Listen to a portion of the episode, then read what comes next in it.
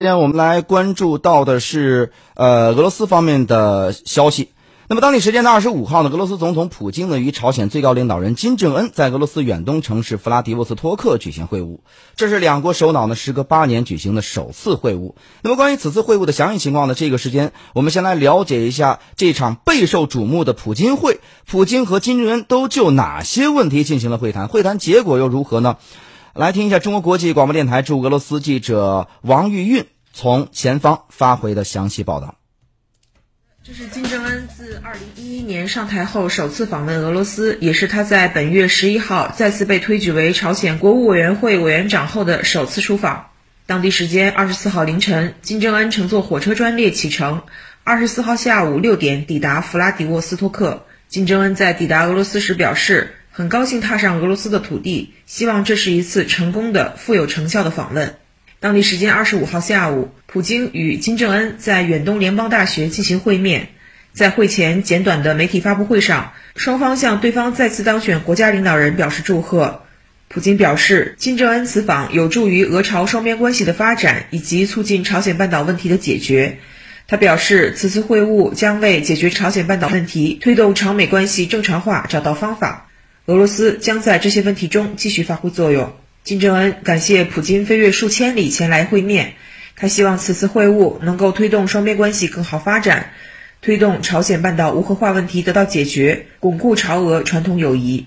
随后，双方举行了一对一闭门会谈。据塔斯社报道，两国领导人原定一对一会谈五十分钟，但最后会谈持续了近两个小时。一对一会谈后。俄朝两国还举行了由双方高层人员参加的扩大会谈，议题涉及双边关系、半岛局势以及经贸合作等。会谈持续了一个半小时。会后，两国领导人都表示一对一会谈成果显著。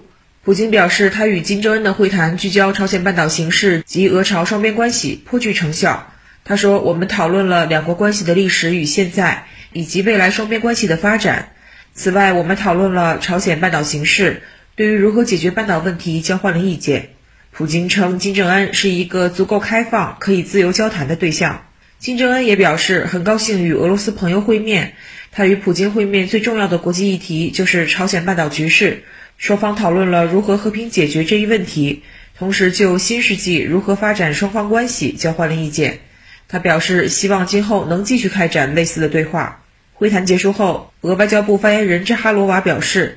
此次俄朝领导人会晤是对美国外交失误的一次纠正。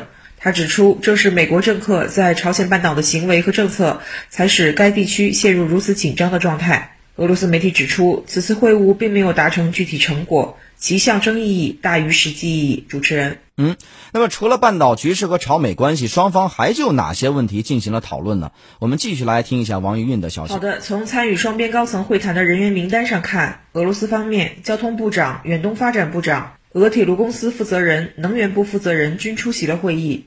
俄罗斯科学院远东研究所朝鲜研究中心高级研究员阿斯莫洛夫表示。从代表团的组成来看，双方都非常重视经济和能源领域的双边合作。据他介绍，朝鲜问题的很大一部分与能源危机正好相关。